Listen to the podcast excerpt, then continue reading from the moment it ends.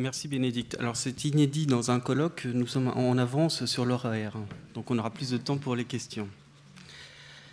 Euh, sehr geehrte Damen und Herren, Entschuldigung, wenn ich nicht auf Deutsch äh, sprechen kann.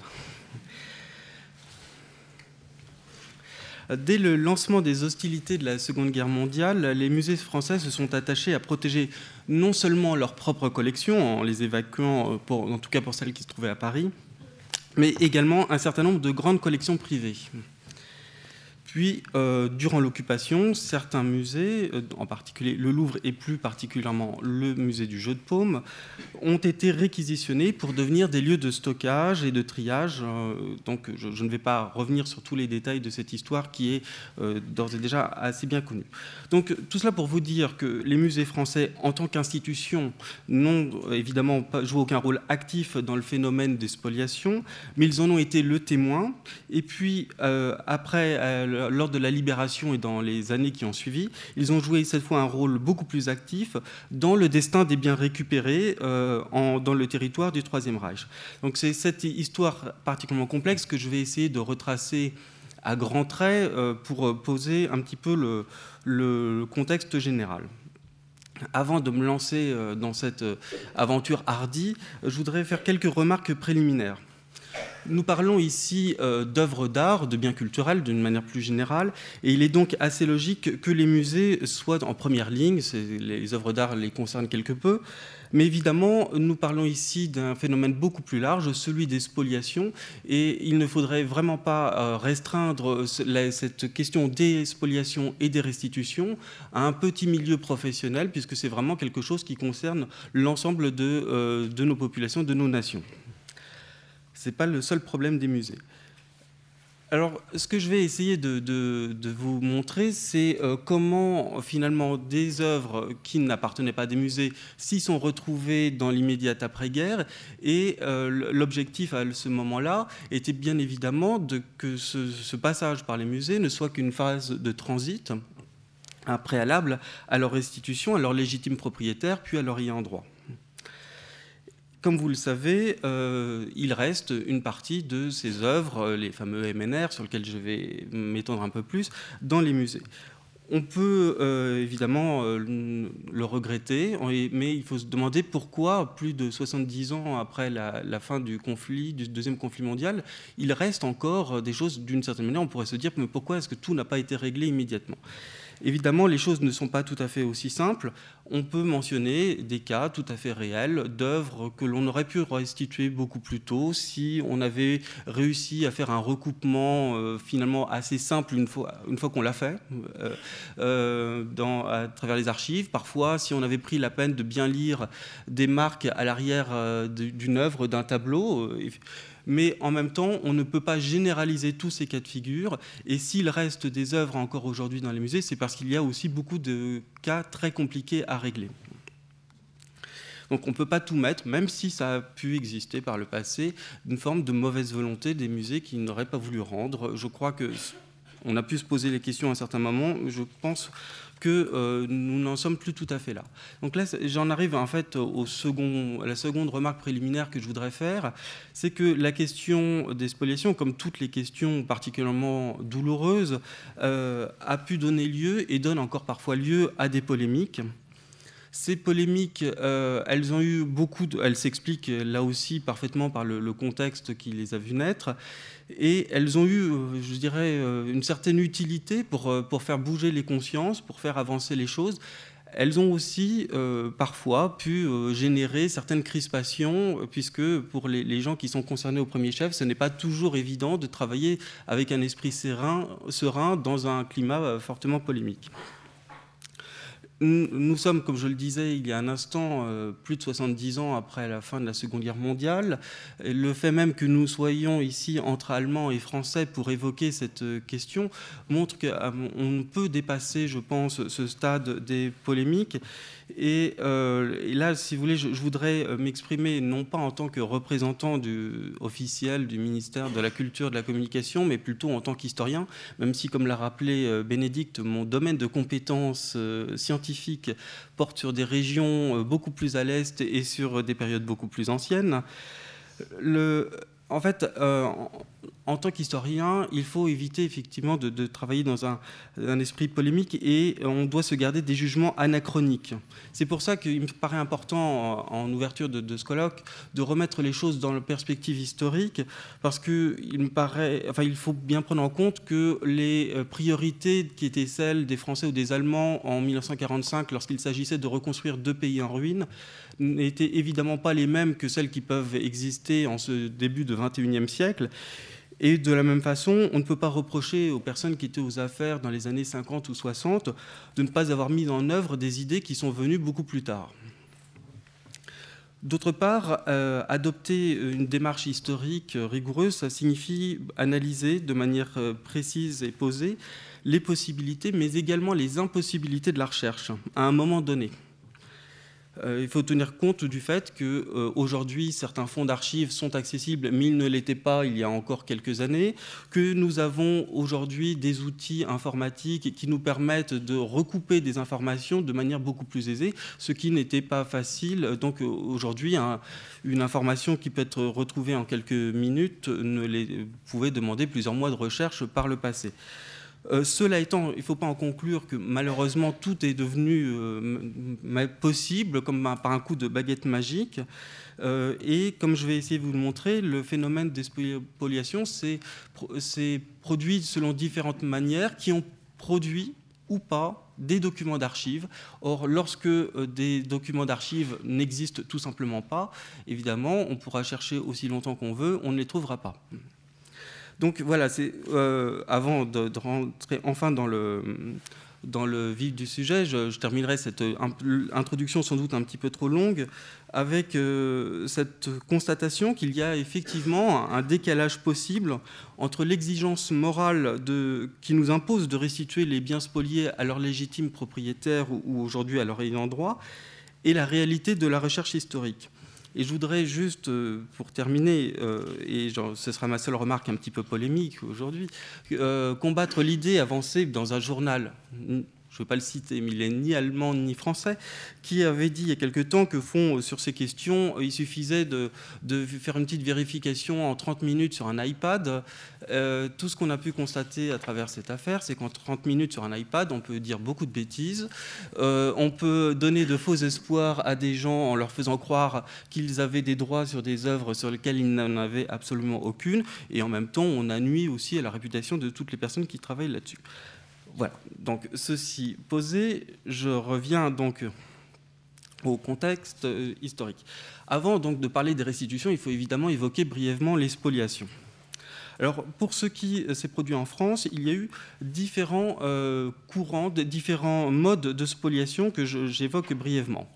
Les choses ont commencé très rapidement en France, puisque dès juin 40, euh, Otto Abetz, le futur ambassadeur d'Allemagne en France, a rédigé un rapport qui soulevait la question de l'expropriation des biens privés appartenant à des juifs ou des personnes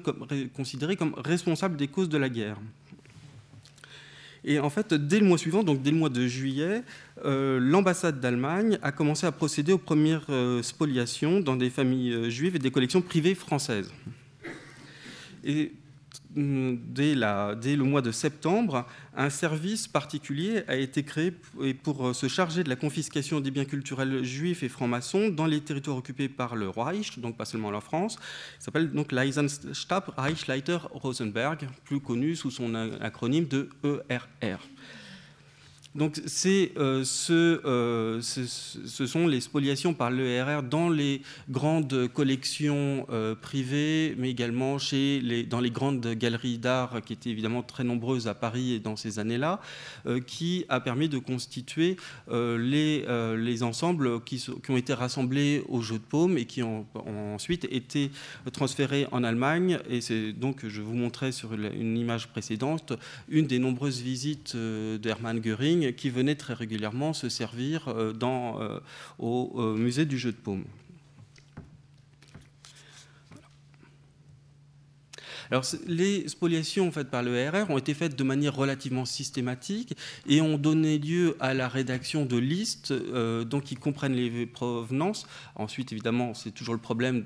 des sources historiques, il faut les analyser et tout n'est pas parfait, mais les spoliations produites par le RR ont donc généré une documentation importante qui permet aujourd'hui plus facilement des restitutions, c'est-à-dire qu'on peut on a une traçabilité, pas toujours parfaite, mais qui existe, des biens qui ont été spoliés. À côté de cela, euh, en 1942, donc, il y a un nouveau type de spoliation qui, a vu le jour, c'est le pillage des appartements, qui a été donc mis euh, en place par un service dédié, la Dienstwelle Westen, qui était chargé de saisir tous les mobiliers appartenant à des juifs qui ont fui ou à ceux qui sont sur le point de fuir, à Paris comme dans tous les territoires occupés de l'Ouest, pour fournir tout le mobilier possible à l'administration de l'Est. Et donc euh, là, euh, nous sommes dans le cadre d'une opération appelée euh, l'action meuble, Meuble Action, et cette spoliation s'est opérée sur des quantités gigantesques. Si je m'en réfère au rapport de, la mission Matteoli, il y aurait eu, jusqu'en juillet 1944, 69 619 logements vidés, dont 38 000 à Paris uniquement. Alors parmi, donc il s'agissait de vider complètement les appartements, c'est donc l'ensemble du mobilier, euh, tables, lits, euh, placards, etc., qui, ont été euh, saisis. Et parmi les, biens saisis, il pouvait effectivement y avoir également des, œuvres d'art, mais là, l'optique n'était pas la même que, que celle de l'ERR. Et alors, l'autre différence importante,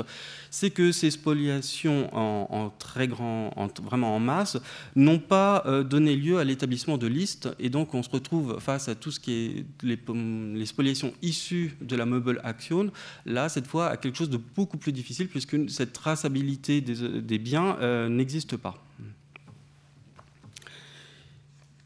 Et puis, euh, il faut aussi mentionner, euh, à côté des, spoliations effectuées par le régime nazi, les actions du gouvernement de Vichy, qui est donc la, politique d'arianisation, euh, qui commence là aussi dès octobre 40 avec la promulgation du statut des Juifs, qui, les excluait de tous les secteurs de l'économie et de la société. Et donc a été ensuite codifié, systématisé par la loi du 22 juillet 41. Le, commissariat général aux questions juives euh, prévoyait donc la vente de tous les biens mobiliers et immobiliers appartenant aux personnes considérées comme juives, à l'exception de leur résidence principale. Et donc cette organisation qui a beaucoup touché les fonds de commerce, donc des, choses de nature extrêmement variées, a pu également euh, concerner des marchands d'art et d'antiquités et quelques collectionneurs, sachant que ceux-ci avaient euh, déjà préalablement été visés pour une partie d'entre eux par les spoliations de l'ERR. Ces mesures d'arianisation euh, sont d'une très grande ampleur, puisqu'on euh, on, dénombre ainsi euh, plus de 31 000 dossiers pour le seul département de la Seine, le 11 000 dossiers pour la zone occupée et 7 à 8 000 dossiers dans la zone non occupée donc ces, spoliations sont extrêmement importantes. Ce n'est peut-être pas dans le domaine des œuvres d'art qu'elles ont été les plus importantes, puisqu'elles ont touché finalement beaucoup plus les petits commerçants, les artisans, euh, et donc, euh, comme je disais, les fonds de commerce. Et au final, l'estimation que l'on peut faire serait qu'environ 100 euh, 000 biens ont été spoliés en France et envoyés en Allemagne ou dans les territoires euh, du Troisième Reich. Sans compter euh, une question que nous aborderons peut-être à travers les questions, c'est celle des bibliothèques, parce que là aussi, un très grand nombre de livres ont été saisis et qui posent là encore un autre type de problème. Donc vous voyez, selon le type de spoliation, les méthodes d'identification et d'investigation sont très différentes. Comme je le disais, les spoliations opérées par l'ERR ont généré des documents d'archives, pas toujours simples à exploiter, mais qui existent. À l'inverse, ce qui a été fait par la Mobile Action n'a quasiment pas laissé de traces écrites. Du côté des Alliés, dès 1943, euh, on a considéré comme nul euh, l'ensemble de ces actes de spoliation. Je vous cite ici, euh, je ne sais pas si c'est bien visible jusqu'en bas, euh, un extrait de l'ordonnance du 12 novembre 1943 sur la nullité des actes de spoliation qui euh, sera repris ensuite dans la législation française en, 1945. Et donc, vous pouvez le voir à la fin, euh, donc cet avertissement s'applique tant aux transferts ou transactions se manifestant sous forme de pillage avoué ou de mise à sac qu'aux transactions d'apparence légale, même lorsqu'elles se présentent comme ayant été effectuées avec le consentement des victimes. Donc, dès la libération, le gouvernement provisoire de la République française considère que la restitution des fruits de la spoliation est un élément du dossier des réparations dues par l'Allemagne. Et lorsque euh, les forces alliées vont euh, pénétrer en Allemagne, on, va euh, réussir à mettre la main sur un certain nombre de dépôts. donc je vous montre juste, pour illustrer mon propos, quelques donc, les images bien connues au château de Neuschwanstein en, en Bavière. Et donc c'est ces biens qui sont donc rassemblés tout d'abord dans ce qu'on appelle en bon français les collecting points, euh, donc vont être, lorsque une, origine euh, française semble avérée, être progressivement retournés euh, en France.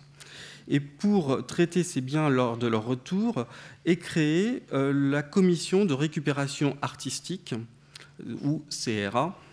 donc, qui est créée en novembre 1944 afin de procéder aux recherches relatives à la récupération des œuvres d'art, des souvenirs historiques, des objets précieux, des documents d'archives, des livres, manuscrits qui ont été enlevés par l'ennemi. Cette euh, commission de récupération artistique va fonctionner jusqu'en décembre 1949 et elle permet euh, l'acheminement vers la France de euh, plusieurs dizaines de convois, soit en tout 61 233 objets qui ont été retrouvés pour la plupart sur le territoire du Grand Reich, donc en Allemagne, en Autriche, mais également dans certaines euh, régions de l'Est de la France, en Tchécoslovaquie, en Pologne, etc. L'ouverture des dossiers de restitution est subordonnée à ce moment-là à une déclaration préalable faite par les propriétaires ou leurs ayants droit à l'Office des biens et intérêts privés, l'OBIP, qui donc euh, transmet à la commission de récupération artistique les requêtes mentionnant les biens culturels. La CRA, entre 1945 et 1949, va examiner 2289 dossiers. Et euh, donc entre 47 et 49, elle va, les, grâce aux demandes qui ont été introduites, elle peut euh, publier le répertoire des biens spoliés, qui est destiné à mettre en alerte les professionnels pour des biens qui circuleraient.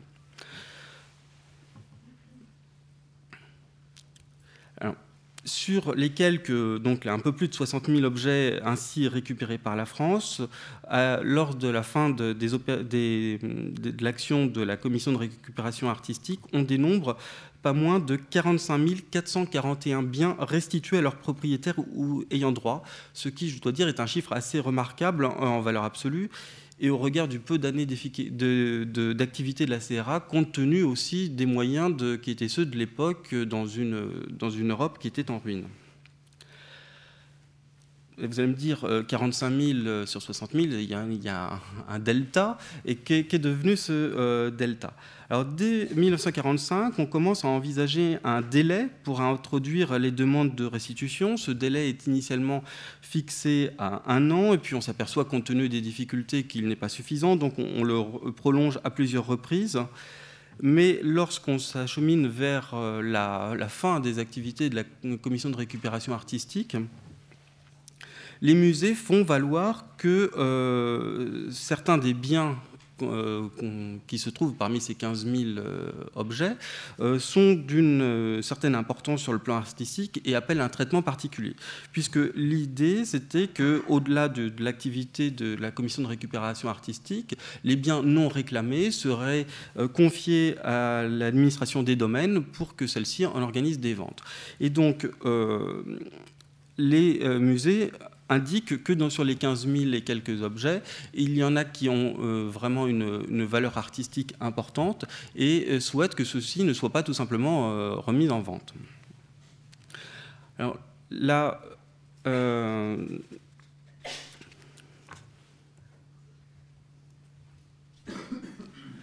donc le, décret qui met fin aux opérations de la commission euh, de récupération artistique, je, donc je ne vous en donne ici euh, qu'un extrait, donc c'est un décret de, septembre 1949 euh, qui prévoit la mise en place de deux commissions de choix appelées à faire une, sélection parmi les biens qui seraient confiés au domaine, aussi bien dans le domaine des œuvres d'art que dans le domaine des livres, pour en retenir un certain nombre d'items qui seraient donc confiés à la garde des musées nationaux. Et alors, j'attire votre attention sur le deuxième alinéa de l'article 5, puisque, on le verra par la suite, il a pu susciter quelques interrogations. Ces œuvres d'art seront exposées dès leur entrée dans ces musées et inscrites sur un inventaire provisoire qui sera mis à la disposition des collectionneurs pillés ou spoliés jusqu'à expiration du délai légal de revendication. Donc le euh, décret de 1949 outre qu'il met fin à l'activité de la commission de récupération artistique, crée ce groupe particulier d'œuvres que nous connaissons euh, généralement sous le nom de MNR, acronyme de Musées nationaux récupération. Donc ce sont ces biens euh, toujours considérés comme spoliés, confiés, euh, dont l'État n'est que le gardien provisoire et qui sont donc mis sous la garde des musées nationaux alors, tout d'abord, ils ont été euh,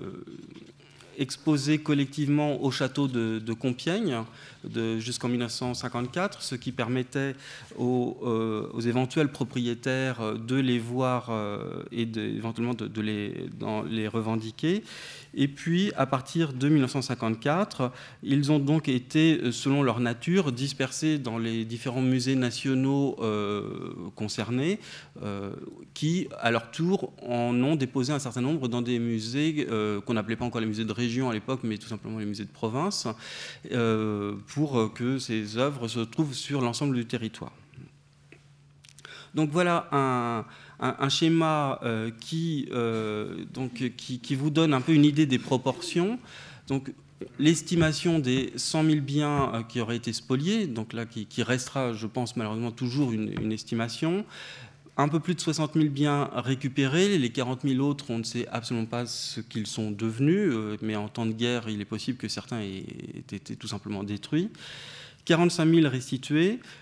euh, un peu plus de 12 000 qui ont été vendus par l'administration des domaines et qui donc étaient essentiellement euh, des objets euh, de la vie quotidienne, une partie des, meubles que je, mentionnais tout à l'heure. Et donc, les quelques 2000 MNR, vous voyez, donc c'est le reliquat de tout cet immense effort de restitution. Juste pour vous donner un peu une idée aussi de la répartition, parce que ce qu'on pense MNR, on se dit ce sont des tableaux, c'est pas tout à fait faux, mais ils ne représentent qu'à peine pas tout à fait la moitié euh, des, objets. Il y a aussi une part assez conséquente euh, d'objets d'art, et puis derrière ensuite vous avez euh, des céramiques, des dessins. il y a même un petit peu d'art asiatique pour ce qui me concerne, mais c'est quelque chose de tout à fait résiduel. Et puis alors là, c'est pour vous faire entrer juste un instant dans la magnifique cuisine des musées. En fait, le MNR, euh, c'est le nom un peu générique. En fait, c'est l'inventaire des, euh, des, peintures, donc des objets qui ont été confiés au département des peintures, puisque selon le type d'objet et selon le type de musée auquel ils ont été confiés, donc ils ont un, numéro d'inventaire euh, qui leur est particulier.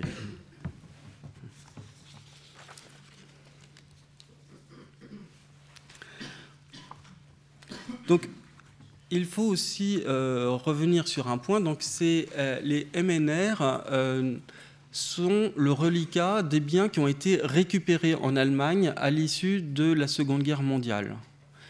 Or, cela ne signifie pas nécessairement que tous ces biens ont été spoliés. Selon les travaux effectués à la fin du siècle dernier, donc publiés en, 2000 par la mission Matteoli, il s'avère que le, nombre de biens spoliés avec certitude est inférieur à 200, que l'on sait de manière tout aussi certaine qu'il y a euh, parmi les MNR des œuvres qui n'ont pas été spoliées du tout. Et on cite souvent euh, notamment les, tentures qui avaient été tissées, euh, la commande du maréchal Goering qui avait été faite donc, au Gobelin et qui a été récupérée après-guerre. Et puis ensuite, il y a tout le reste de ces objets qui, donc, dont l'historique est, particulièrement difficile à établir, voire totalement impossible. Il y a les biens qui, euh, qui n'ont pas d'historique du tout, ou dont l'historique s'interrompt avant la Seconde Guerre mondiale, et puis presque la moitié dont l'historique commence lors de leur achat allemand euh, sur le marché français, puisque, et je pense qu'Emmanuel Paulac nous en parlera demain, le, contrairement à ce qu'on pourrait penser, finalement, la période de l'occupation euh, n'a pas du tout mis fin à l'activité marchande à Paris, qui reste à ce moment-là le, grand centre de, du marché de l'art qu'elle était précédemment et quelle place qu'elle, perdra euh, justement dans l'après-guerre. Donc une bonne partie de ces MNR, on sait qu'ils ont été achetés pour certains, dans quelles conditions, ça, ça reste à, débattre, mais achetés en France et on ne sait pas du tout d'où ils proviennent. Et puis euh, là aussi, je voudrais insister sur un dernier point ce qui a présidé à, la, sélection, euh, donc pas du tout l'origine spoliatrice ou non de ces biens, mais la qualité artistique. Et euh, d'autre part, les commissions de choix ont aussi souhaité euh, mettre dans ce groupe un certain nombre d'objets considérés par eux comme étant des faux et qu'ils ne voulaient pas voir réapparaître sur le marché de l'art. Alors, donc, nous sommes, je reprends le fil de l'histoire, nous sommes au début des années 50, c'est, euh, donc ces quelques 2000 MNR ont été euh, sélectionnés, on les remet aux musées nationaux sans plus de précision, je vais dire un peu sans, sans instruction précise, et peut-être euh, touche-t-on là à un des problèmes que l'on va connaître par la suite, c'est-à-dire qu'il y avait, comme vous l'avez compris, à la suite du décret une forme d'interrogation sur l'existence ou non d'un délai de prescription. Et donc ces biens sont remis euh, au musée qui vont donc euh, les conserver. Euh, mais pour beaucoup de gens dans les musées, j'allais dire pour beaucoup de gens tout court en France, la page des restitutions à ce moment-là semble tourner. on va voir encore quelques restitutions entre 51 et 55. Il y a 25 MNR qui vont être restitués à la suite de, de, requêtes. Évidemment, on est dans des proportions totalement différentes de ce qui existait jusqu'en 1949. Et la disparition aussi de, ces demandes, enfin en tout cas la, décrue de, ces demandes conforte un petit peu l'idée générale que, euh, que c'est une, une phase qui est tournée. Et d'ailleurs, euh, le fonds des archives de la commission de récupération artistique euh, va être euh, par la suite remis au ministère des Affaires étrangères pour qu'il soit joint aux autres archives connexes, les archives de l'OBIP, les archives de la zone française d'occupation en Allemagne et en Autriche, et donc le, ministère de, la Culture, qui n'existe qu'à partir de 1959, en tout cas l'administration de la culture, n'aura plus en charge ce, fonds d'archives. Après 55, les, choses euh, euh, ne s'améliorent vraiment pas, puisque entre 57 et 79, on compte simplement 4 restitutions de MNR et absolument aucune restitution entre 1979 et 1994. Donc, effectivement, euh, il ne s'agit pas de, se flageller euh, collectivement, mais on ne peut faire que le constat que dans ces années 50, 60, 70, il n'y a plus de réel intérêt pour ce sujet. Et en, cela, je pense que les musées reflètent un état d'esprit général de la société française, voire peut-être européenne. Alors évidemment, les choses vont changer à la fin des années 80, début des années 90. Je ne vais pas rentrer dans un long exposé euh, géopolitique, mais évidemment, la, chute du mur de Berlin, l'écroulement du bloc soviétique change complètement euh, la donnée, le visage de l'Europe. Euh, c'est également le moment où l'ouverture de certains pays et puis simplement les délais font que de nouvelles archives deviennent accessibles. Donc on va pouvoir redécouvrir cette histoire. C'est également le moment où on assiste à un changement dans les générations. Les générations qui ont vécu euh, la euh, Seconde Guerre mondiale, et notamment les victimes de, spoliation, ceux qui ont euh, survécu à la, déportation, après-guerre, très rapidement, ont souhaité se reconstruire, ont souhaité je ne dirais pas oublier ce passé douloureux, mais euh, le mettre entre parenthèses. Et c'est souvent arrivé à un âge mûr, un âge avancé, que euh, cette génération qui a connu la guerre euh, va revenir sur son passé. On constate aussi beaucoup que la deuxième génération euh, ne s'est finalement pas tellement intéressée à, ces questions, mais la fin des années, le début des années 90, c'est l'apparition aussi de la troisième génération après le, conflit mondial, qui elle va beaucoup plus s'intéresser euh, à toutes, les questions qui touchent à la Seconde Guerre mondiale. C'est également le cas des, gens au pouvoir qui euh, avaient certes euh, vécu par encore la, période de, la guerre et de l'occupation, mais qui n'y avait pas eu, qui était trop jeune pour avoir une, euh, une réelle activité. Et donc c'est cette génération, et je pense notamment au président de la République Jacques Chirac, qui vont en fait pouvoir franchir une certaine étape en, jetant un regard nouveau sur cette histoire. Et c'est évidemment euh, le euh, discours du Veldiv de 1995 qui, pour la première fois, va prendre en compte la responsabilité française dans la politique antisémite. Et donc c'est dans ce changement de, considération, en tout cas cette évolution des mentalités, que l'on va jeter un regard nouveau sur le phénomène d'espoliation qui, je l'ai dire, euh, dans l'immédiate après-guerre, avaient été considérés comme euh, des vols qu'il fallait récupérer, presque, j'allais dire, du droit commun. Et euh, dans les années 90, les spoliations vont être de plus en plus perçues comme une volonté d'annihilation d'un groupe humain euh, par un autre. Donc la dimension idéologique du phénomène des spoliations, je pense, commence à être beaucoup plus prise en compte. Et c'est aussi dans ce contexte qu'on va euh, prendre en compte non plus simplement les, spoliations pures et simples, mais également le phénomène des ventes forcées. Et sans vouloir m'étendre trop longtemps, euh, je vais juste mentionner un, cas sur lequel peut-être euh, Maître Hershkovitz reviendra demain, qui est l'affaire Gentili di Giuseppe, puisque en fait euh, euh, Giuseppe, qui était un homme d'affaires juif italien, qui, qui était installé en France depuis les années 20, euh, il est mort en avril 40, donc juste avant que la France soit envahie. Mais ses, ses enfants ont fui évidemment les persécutions et la collection de leur père a fait l'objet d'une vente forcée. Et ce n'est que euh, qu'en 1997, qu'ils ont euh, identifié cinq MNR conservés dans, les musées français. Ils en ont demandé la restitution, qui euh, n'a pas qui n'a pas été jugée recevable et le, donc l'affaire est passée devant les tribunaux dans un premier temps, le tribunal de grande instance de Paris, en 1998, a débouté les, demandeurs, considérant que la demande n'était pas fondée. Il y a eu donc appel, et c'est la Cour d'appel qui a jugé cette fois que la demande était parfaitement recevable. Donc les cinq MNR ont été restitués aux ayants droit euh, de M. Gentile di Giuseppe. Et par la suite, donc, euh, comme il y avait d'autres biens dans d'autres musées en dehors de France, il y a eu également des transactions. Mais ça montre bien que le phénomène des ventes forcées, qui, on y reviendra peut-être, est particulièrement difficile à démontrer, euh, n'était pas forcément pris en compte. Et on voit dans ces années-là qu'il euh, y avait peut-être au début une réticence et que de plus en plus, on commence à, réaliser que c'est un, une forme de spoliation particulièrement importante.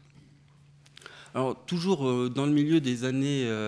90, euh, il faut mentionner aussi euh, le fait que ce sujet commence à être pris en, compte par la recherche universitaire, la recherche historique. Et je ne mentionne que deux des ouvrages, évidemment, qui, si je puis dire, ont, mis le feu aux poudres, enfin, qui ont donné lieu à d'intenses débats et polémiques le, pillage d'Europe, The Rap of Europa de Lynn Nicholas en 1994 et la traduction française est de 1995. Le euh, musée disparu d'Hector Feliciano, lui également de l'année 95. Et à partir de ces deux ouvrages, euh, qui comme vous voyez sont maintenant édités même en, poche, euh, de très nombreux articles de presse ont pris le relais et cela a beaucoup contribué à faire avancer le débat, même si, comme je le signalais en, en entrée de jeu, ça a pu aussi provoquer dans les musées une forme de crispation. C'est, euh, je crois, quelque chose d'indéniable. Alors cela étant, J'en parle d'autant plus euh, librement que vous, doutez bien que dans les années, vous en doutez, peut-être que j'ai encore l'heure jeune, dans les années 90, j'étais pas, je travaillais pas au service des musées de France. Euh, en fait, en, faisant des recherches dans, nos archives, on s'aperçoit, et là je voulais remercier Jacques Salois, qui était le directeur des musées de France de l'époque, de nous avoir fourni quelques informations. En fait, euh, on s'est penché sur cette question assez tôt puisque euh, euh, il y a eu des premières réunions dans les, dès 90, et en 92, le, la direction des musées de France a interrogé le ministère des Affaires étrangères, et puis on s'est ensuite collectivement tourné vers la chancellerie, à propos du statut des MNR, puisque donc il fallait revenir sur le décret de 49 que je vous mentionnais tout à l'heure, et la, chancellerie a répondu que l'article 5, deuxième alinéa, que je vous ai lu tout à l'heure, pouvait effectivement laisser penser à l'existence d'un délai enfermant l'action en revendication, mais qu'en fait, celle-ci était imprescriptible. Et donc, je crois que c'est assez important. Il y a eu, sans que ce soit dit clairement, l'idée qu'il euh, y avait une forme de délai qui était échu et donc euh, les, demandes de restitution n'étaient pas nécessairement recevables. Donc dès euh, le 26 octobre 1992, il y a eu une note circulaire de la direction des musées de France au chef d'établissement, les informant de la réponse de la chancellerie et dans les années qui ont suivi, des groupes de travail, vous savez, une bonne spécialité française, dès qu'on a un problème, on crée un groupe de travail, on, les charge de, de regrouper toutes les informations utile au sujet des MNR en demandant au musée de procéder à une forme de récollement et de faire remonter toutes les informations. Il faut être honnête, on a dû les relancer plusieurs fois pour obtenir les, informations. Mais néanmoins, euh, les choses ont avancé. En 1996, le ministère de la Culture a organisé un colloque pillage et restitution, le destin des œuvres d'art sorties de France pendant la Seconde Guerre mondiale. Le catalogue des MNR a été mis en ligne dès 1996 et euh, pardon, ça c'était juste pour montrer les suites de. Je ne veux pas faire des considérations cinématographiques, les, suites des articles de presse. Donc euh, le, catalogue en ligne en 1996 est devenu euh, le site Rosevalent en 2008, un site que vous connaissez probablement. En 1997, les MNR ont donné lieu à plusieurs expositions dans différents musées. Puis en 98, la France a participé à la conférence de Washington euh, qui a déjà été évoquée euh, ce matin. Et enfin, en euh, entre 97 et 2000, ont eu lieu les travaux de la mission Mathéolite, dont un, des volets a été consacré au pillage de l'art en France. Et donc, je, tiens à saluer Isabelle Lemann de Charmont qui est dans la salle mais qui a dû partir, et Didier Schulman qui ont coordonné les, travaux très importants et qui, restent aujourd'hui encore la base de notre connaissance sur ces spoliations.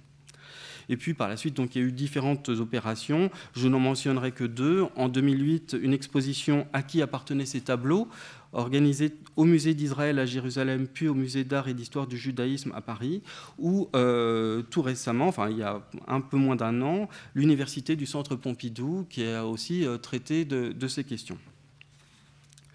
Donc, vous voyez, même si les choses ne se sont pas faites très rapidement, dès les années 90, une prise de conscience lente mais effective se fait jour, qui ne va que, s'accroissant. Et donc cela s'accompagne enfin d'une reprise des restitutions. Donc en 94, les restitutions se font par le biais en fait de la, la remise par la République fédérale d'Allemagne à la France de 28 œuvres qui ont été découvertes à Magdebourg. Et donc sur, euh, ces 28 œuvres, 6 ont pu être restituées rapidement euh, et les autres ont été inscrites sur la liste des MNR. Entre 1996 et 2000, 33 œuvres euh, ont pu être restituées. au même moment, de nombreuses archives deviennent vraiment de, de, plus en plus accessibles et consultables. On, on compte 9 restitutions entre 2003 et 2006 et depuis euh, entre 2008 et 2013, sept restitutions. Et là, euh, ces dernières restitutions sont intéressantes en ce que l'on s'aperçoit que les bénéficiaires sont de plus en plus souvent des ayants droit de personnes étrangères, souvent originaires d'Europe centrale, qui avaient fui euh, leur pays après les annexions de territoire et qui s'étaient réfugiés en France pendant la guerre, et puis c'est là que finalement elles avaient été victimes de spoliation. Donc sur les neuf œuvres euh, restituées entre 2000, depuis de, 2008, donc il y en a plusieurs qui, ont été rendues à des personnes résidant à l'étranger, et on s'aperçoit que deux d'entre elles étaient des œuvres qui avaient été envoyées par erreur en France lors de la récupération en 1945. Et enfin, depuis 2014, entre 2014 et mai 2016, six MNR ont été restitués. Alors, ce qui a changé depuis 2013 euh, aussi, c'est un changement euh, d'attitude. Jusqu'à présent, les restitutions se faisaient lorsque l'État français était saisi d'une euh, requête de la part de propriétaires ou d'ayants droit. En 2013, la ministre Aurélie Filippetti a souhaité mettre en œuvre, sur les conseils de M. Badi, ici présent, une approche proactive c'est un terme que j'aime pas beaucoup cet adjectif, mais enfin il dit bien ce qu'il veut dire, donc euh, qui consiste à renverser la perspective. Au lieu de partir d'une demande et d'en examiner le bien fondé, il s'agit de partir des objets eux-mêmes, d'en retracer l'historique. Et pour ce faire, donc, un groupe de travail a été mis en place. Madame Le Geltel nous en parlera dans un instant de manière beaucoup plus détaillée, donc je ne vais pas insister mais je signalerai juste que euh, cette démarche euh, proactive euh, vient de connaître un premier aboutissement, puisqu'il y a quelques jours seulement,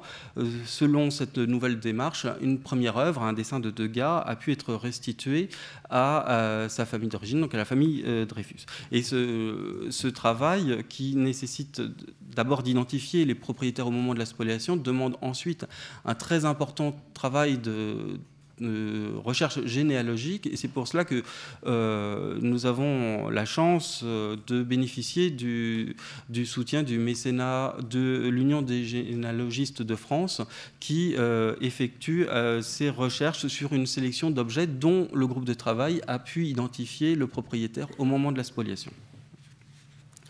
Alors par ailleurs, et je vais essayer de ne pas être trop long pour, pour terminer et laisser un peu de temps aux questions, euh, je signalerai que le, le, service des musées de France a, essayé, dans la mesure du possible, c'est pas tout à fait le, contexte s'y prête assez difficilement, a essayé de, renforcer ses équipes. Donc, euh, je,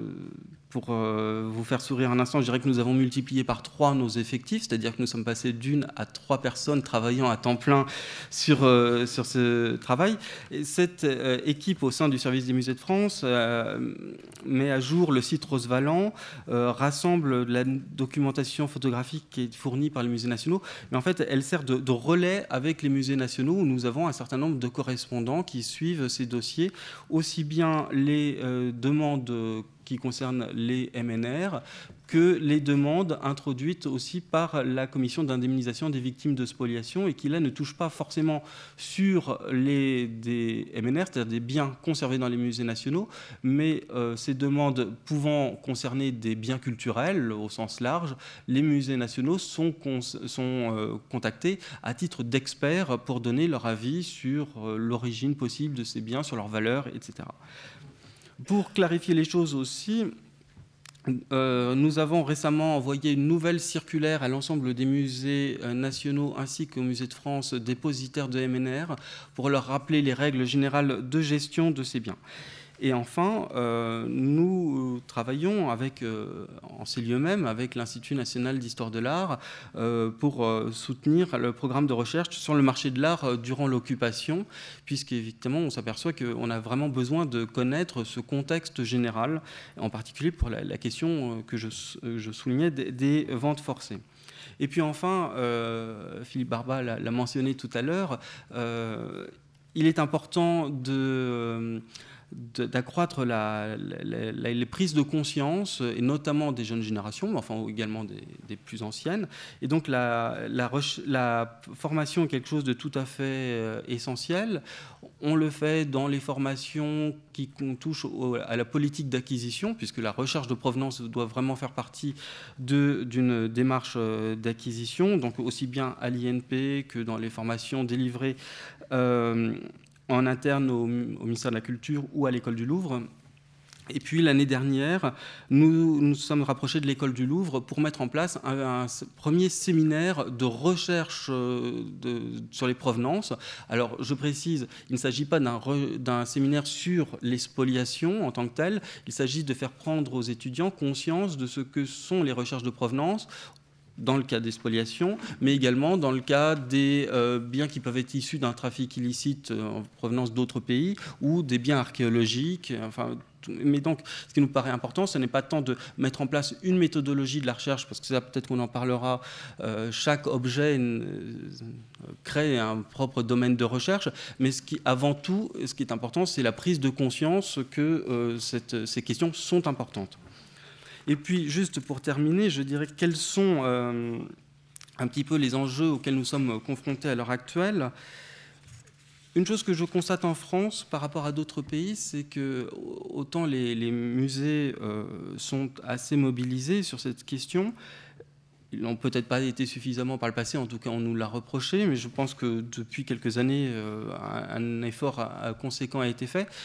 Il n'y a pas, peut-être pas en France, un relais universitaire suffisamment fort. Euh, bah, j'ai déjà mentionné Emmanuel Pollack, mais qui est un peu isolé dans, ce domaine. Et c'est un petit peu dommage parce que le, personnel scientifique des musées, euh, évidemment, s'occupe de ces questions, mais a aussi d'autres missions importantes à remplir, et qu'il manque un relais